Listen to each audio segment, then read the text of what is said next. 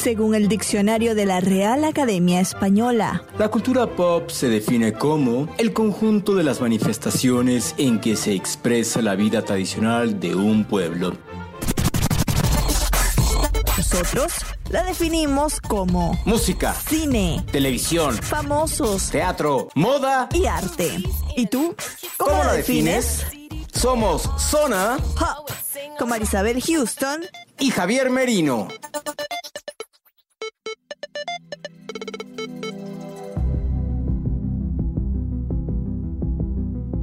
Y si esta música del inicio no les indica de qué se trata esto y usted es un poco despistado y tampoco leyó el título de este episodio, pues quédese porque esto promete, porque Javier Merino ya vio el primer episodio de la cuarta temporada de Stranger Things y nos va a contar lo que nos puede contar de qué se trata. Yo soy Marisabel Houston desde Atlanta. Me encuentran en Twitter en HoustonCNN y en Instagram arroba Marisabel Houston, el podcast. Está como Zona Pop CNN en todas las plataformas de streaming, es decir, en Spotify, Google Podcast, Apple Podcast, en Deezer Latino, Amazon Music y demás. Y bajo ese mismo nombre también en las redes sociales principales. Javier, bueno, ya tú me adelantaste de que fue esta experiencia, pero imagino que estás agarrándote del techo para querer ver el resto de la cuarta temporada, ¿no? ¡Ah! Me tuve que hacer para atrás del micrófono, Marisabel, porque el,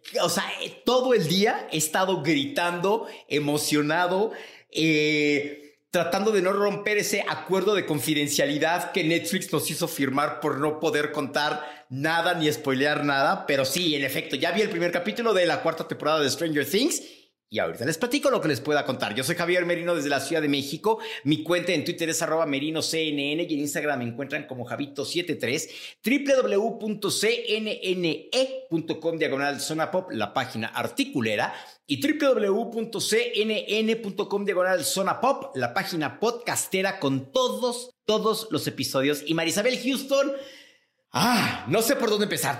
Ok, voy a empezar por el primer capítulo que nos invitó Netflix a, a, todos Pero los antes de que empieces, vamos a darle el, la breve descripción que da Netflix a lo que es la cuarta temporada, que es bastante corta antes de que describas el primer episodio. Échatela. Esta cuarta temporada en el espacio-tiempo con respecto a la tercera temporada se da a solo seis meses del último capítulo de la tercera temporada. Esto es desde la batalla de Starcourt, en la que Netflix dijo que trajo terror y destrucción a Hawkins, que es este pueblo imaginario en Indiana, pero en realidad es acá en Atlanta, Georgia. Luchando con las secuelas, este grupo de amigos se separa por primera vez y Leven se va con eh, parte de, del grupo hasta California y ahí navegan por las complejidades de la escuela secundaria que al parecer no les ha hecho las cosas fáciles. Recordemos que Eleven también pierde sus poderes y es una de las grandes preguntas de esta cuarta temporada si le van a regresar esos poderes psíquicos que la han acompañado durante tres temporadas. Ya, ya vamos contigo. En este momento más vulnerable, es decir, que están en la escuela secundaria, en la prepa, en bachillerato, que todos recordamos los que pasamos por ahí, qué drama es eso. No, no, no, Surge una nueva y horrible amenaza sobrenatural que presenta un espantoso misterio que si se resuelve finalmente podría poner... Espantoso como Sí, podría finalmente eh, poder poner fin a los horrores del Upside Down y ya con eso y las reacciones de Javier, o sea, ya quiero ver la cuarta temporada. ¿Qué viste en el primer episodio que nos puedes contar? Ok. Netflix eh, hoy invitó a todos los periodistas a ver el primer capítulo a una sala de cine VIP para que tú estuvieras y lo vieras, Marisabel, en una pantalla no grande, enorme, enorme, con todo el sonido que te puedas imaginar. Pudieras ver todos los, o sea, todos los efectos, todos los detalles que no ves en una pantalla de televisión. En tu casa, o en claro. tu computadora o en tu celular. Exacto. Pero todo empieza, o sea, desde el registro entramos eh, y es y literal Stranger Things y una puerta que literal te lleva al upside down. Pues no sabes a dónde te lleva. Sí, exacto. Entonces entras y de ahí literal pasas a otro cuarto, Marisabel, oscuro, con música literal tenebrosa, así tenebrosa que dices, ay, Pero esto es en el cine. Esto es nada más en el cine. Sí, esto fue en el cine. Esto fue nada más la, experiencia para periodistas el día de hoy, ¿no? Ahorita vamos a hablar del Stranger Fest, que son tres actividades que va, que, va a hacer Netflix aquí en la Ciudad de México eh, para todos los fans de esta serie. Entonces, eh, estás esperando el momento en que salga alguien y te asuste. O sea, ya sabes que alguien, claro. como, estas casas de sustos de hoy en día que son caminando y que vas pasando de cuarto en cuarto y que de repente te sale Freddy Krueger y te asusta así, ¿no? Que te jalan los pies y cosas. No pasa nada, pero tú entras ya con el nervio y con el miedo de que algo va a pasar, pero no pasa nada. Entonces, ya, ya cuando entramos a la sala y literal es de, me dan sus celulares, no hay celulares, no pueden hacer nada y gente, literal Marisabel, cuidándote con lentes infrarrojos para la oscuridad para revisar que nadie estuviera grabando nada de, de este primer capítulo, ¿no? No puedo decirles mucho, pero lo que sí es, es que Mike, Dustin, Lucas y Max se separan. Se separan, eh, tienen problemas de amigos.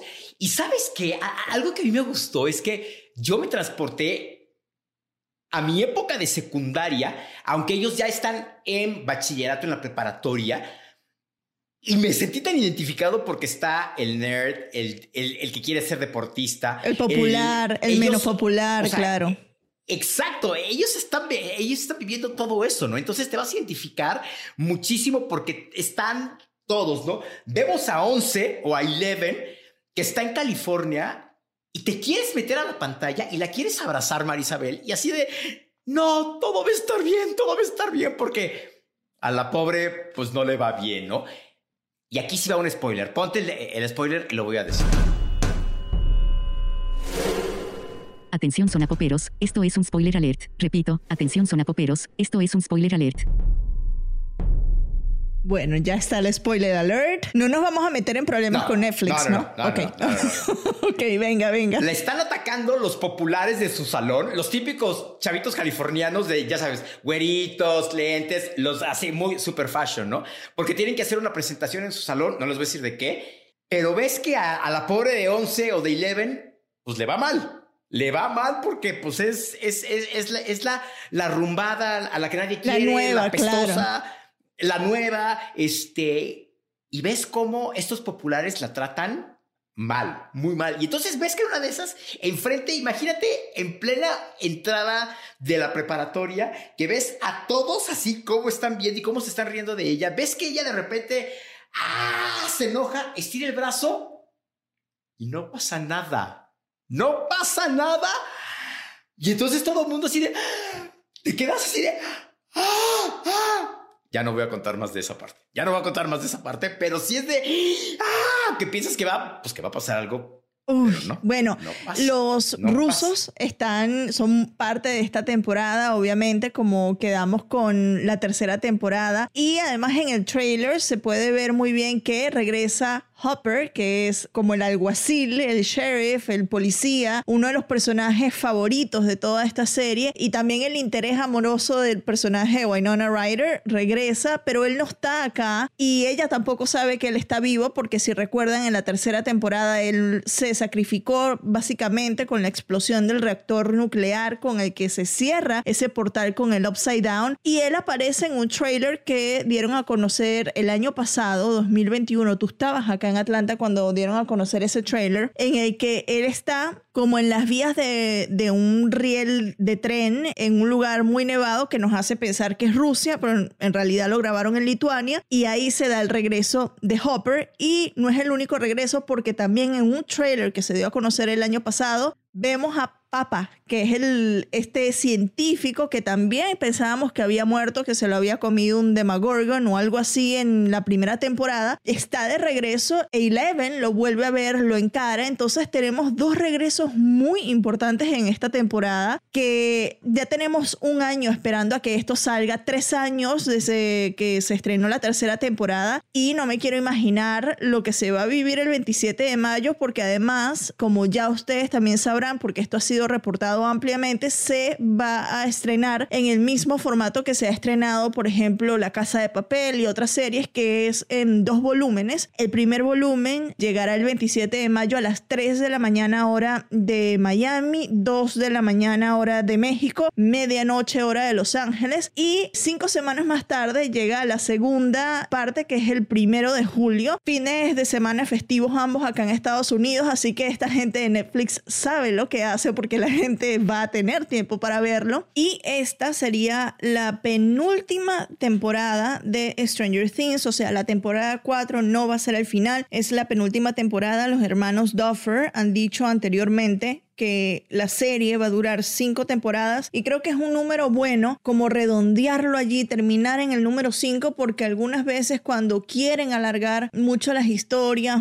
con muchas temporadas ya se vuelve demasiado repetitivo. Y es algo que por ejemplo le pasó a um, La Casa de Papel que mucha gente decía que quizás debería haber finalizado, terminado esta serie como tal un poco antes porque ya las últimas temporadas estaban con unas historias muy quizás jaladas de los pelos, para decirlo de alguna manera, muy rebuscadas las historias. Y bueno, la, también otra de las incógnitas que hay entre los seguidores es si los hermanos Duffer van a hacer un spin-off o una, una serie que se deriva, otra serie derivada de Stranger Things que esté dedicada nada más al personaje de Eleven, de Millie Bobby Brown, porque daría muchísimo juego también tener una serie nada más dedicada a ella por todo el pasado, por, porque en, Stranger Things no se llega a ahondar muchísimo de, lo que fue, cómo llegó ella a ese laboratorio, sobre su madre, sobre sus inicios, entonces sería como una historia que sería buena para tenerla en producción en, en pantalla, pero también para toda la franquicia Stranger Things, quizás algo que podrían explorar y que al menos los fanáticos lo, lo están esperando, que es algo de lo que pude leer en varios blogs que estuve leyendo, valga la redundancia, para hacer este episodio, Javier. Aquí el episodio, el primer episodio, regresamos a 1978 y conocemos, estamos en un centro de investigaciones. ¡Ah!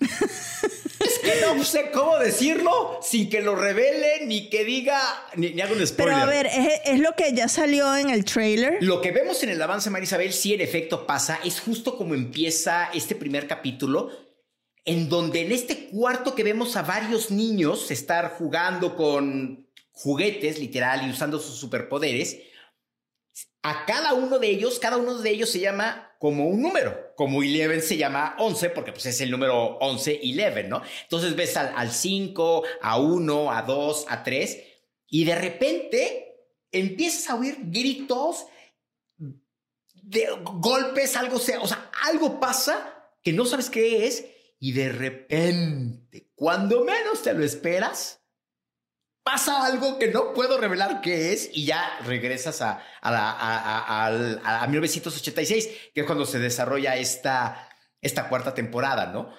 Pero sí te deja... Netflix nos dijo que era la temporada más... Escalofriante. De más miedo, escalofriante exactamente. Y sí, o sea, tú estás, o sea, yo estaba, Marisabel, en la orilla de la butaca Así de, ay, Anita, ahí viene, porque además juegan también con la música, con, con todo que te empiezan a asustar y no ha pasado absolutamente nada. El final del primer capítulo, Marisabel, está de miedo. Está de miedo porque es cuando sale ya el monstruo. El Demogorgon, claro. Y o sea, no, no, no, no, no, no, no, no, no, no. Qué impresionante que vamos a ver, obviamente, a estos monstruos de vuelta. Sí. Ay, Dios mío, qué miedo, qué miedo. Sí, sí, sí, sí, porque además los ves, o sea, eh, durante todo el, primer capítulo ves como algunas cosas, literal, porque no, no lo ves como tal, ¿no?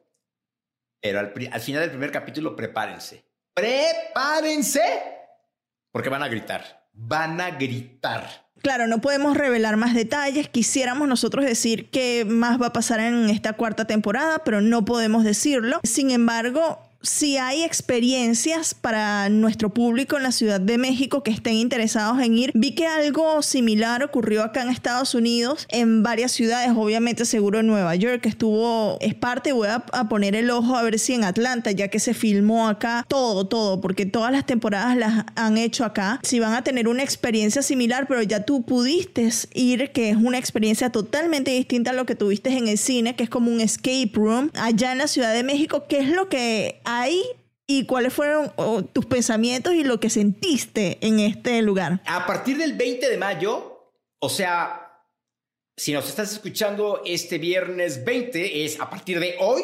Ajá. Nosotros estamos grabando el 19, o sea que a partir de mañana, pero a partir de hoy, viernes 20 de mayo y hasta el 7 de junio, en la colonia Roma, eh, un, un lugar, Marisabel, para las personas que no han estado en la Ciudad de México, es una colonia, es un barrio que durante mucho tiempo fue un barrio excesivamente lujoso y carísimo, y entonces se construyeron casonas enormes. Y cuando te digo enormes, son muy grandes.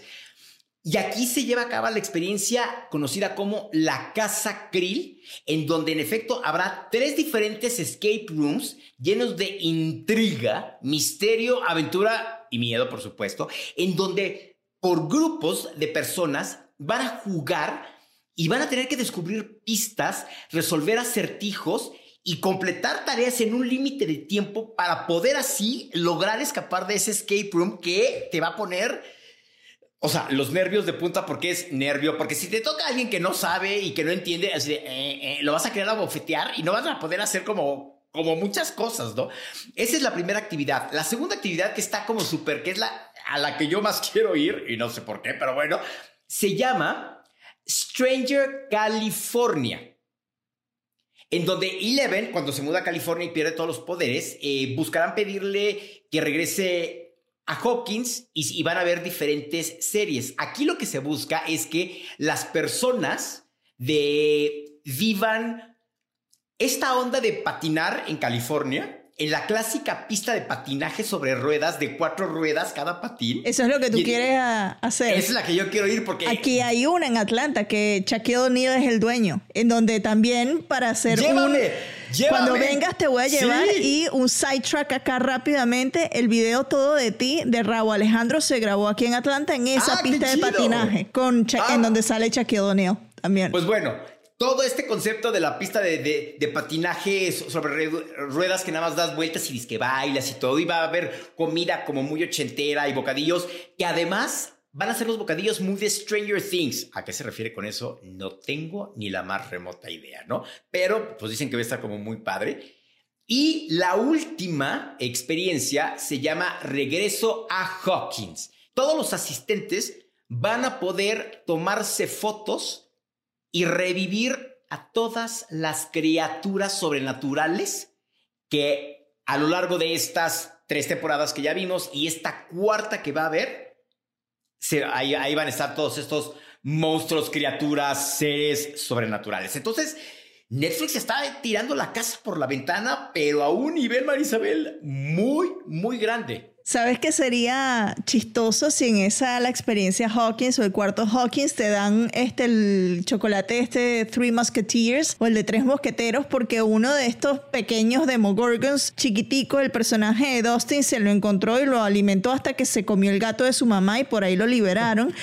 Este, esto fue en la segunda, tercera temporada y se vuelve a reencontrar Dustin cuando van al Upside Down con este monstruo y le da un Three Musketeers. Entonces estaría muy chistoso que Netflix diera eh, Three Musketeers para revivir alguno de estos monstruos del Upside Down, ¿no? Para mayor inf- información, porque lo tienen que hacer, es métanse a www.strangerfest.mx, strangerfest.mx, para que vean exactamente las fechas, el lugar, los horarios, la capacidad, porque esto, Marisabel, pinta que la gente se va a volver loca, loca, loca con este festival de Stranger Things en la Ciudad de México. Y lo tengo que adelantar, Marisabel. Se rumora, se dice que vienen a México los protagonistas de la serie. Se rumora, no hay nada confirmado todavía. La recomendación semanal de Zona Pop.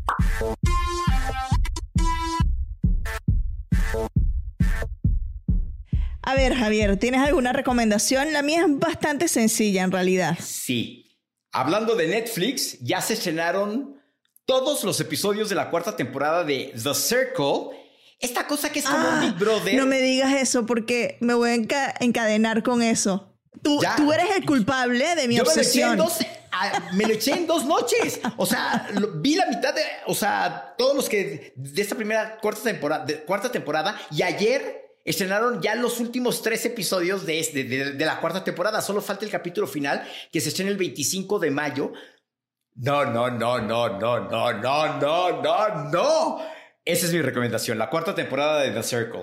Mi recomendación eh, es que vayan a escuchar el nuevo disco de Carlos Vives, Cumbiana 2. Con Carlos conversé este miércoles y este artículo va a salir la próxima semana, si no el fin de semana, en cnn.com barra zona pop en nuestra página. Y bueno el, disco está espectacular porque es la mm, continuación mejor dicho de lo que fue la primera parte de Cumbiana en la que hace como una un recuento histórico de los sonidos eh, que provienen de un río que conecta gran parte de Colombia en la parte del Pacífico y en esta segunda parte tiene colaboraciones y de cómo estos ritmos autóctonos colombianos se fueron metiendo con otros ritmos de Latinoamérica, como la cumbia puede ser la madre de muchos sonidos de Latinoamérica. Tiene colaboraciones espectaculares como Babel que hizo con Fito Páez y me dijo Carlos Vives que él no podía creer que de esto iban a ser o, o de la añoranza que él tenía de rendirle tributo a Argentina iban a hacer una colaboración con Fito Páez, que si usted no sabe quién es Fito Páez, es uno de los mayores cantantes íconos de la, del rock argentino. También tiene la canción Currambera, que es la que le eh, rinde un tributo a Shakira y que que no lloró con ese video es, no sé, de verdad que no tiene alma, porque es que el video está precioso. También le rinde un tributo en una de estas canciones a Johnny Ventura, que es este merenguero dominicano que falleció el año pasado de un infarto y ellos dos querían hacer un tema juntos, pero nunca lo lograron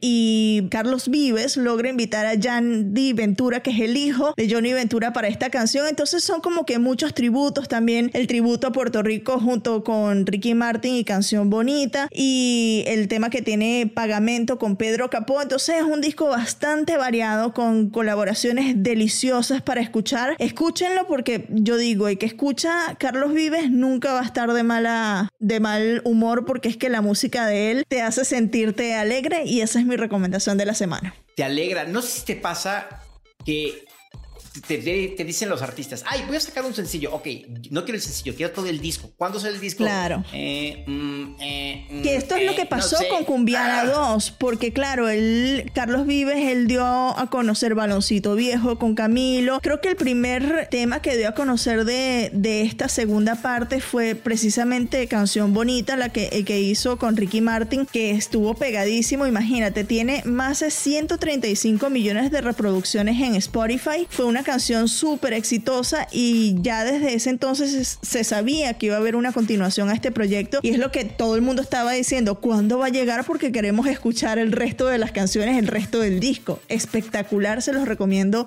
100%. Es que es eso, quieres escuchar como de principio a fin los 14, los 15, los 12, los 10, los 13 temas que sean, ¿no? Y, y no, y no quedarte como... Y, y, y, y, y. Así que chida la recomendación, chida la, la recomendación. Programa de televisión y música Y un disco. Y música un disco buena. entero. Nada más, no una canción, sino un disco en- entero. Bueno, yo soy Marisabel Houston desde Atlanta. Me encuentran en Twitter en arroba HoustonCNN y en Instagram arroba Marisabel Houston. El podcast lo encuentran como Zona Pop CNN en todas las plataformas de streaming y en las redes sociales. Yo soy Javier Merino desde la Ciudad de México. Mi cuenta en Twitter es arroba merinoCNN y en Instagram me encuentran como Javito73. www.cnn.com diagonal zona pop, la página podcastera y www.cnne.com diagonal zona pop, la página articulera, y nos estaremos escuchando en alguna otra ocasión.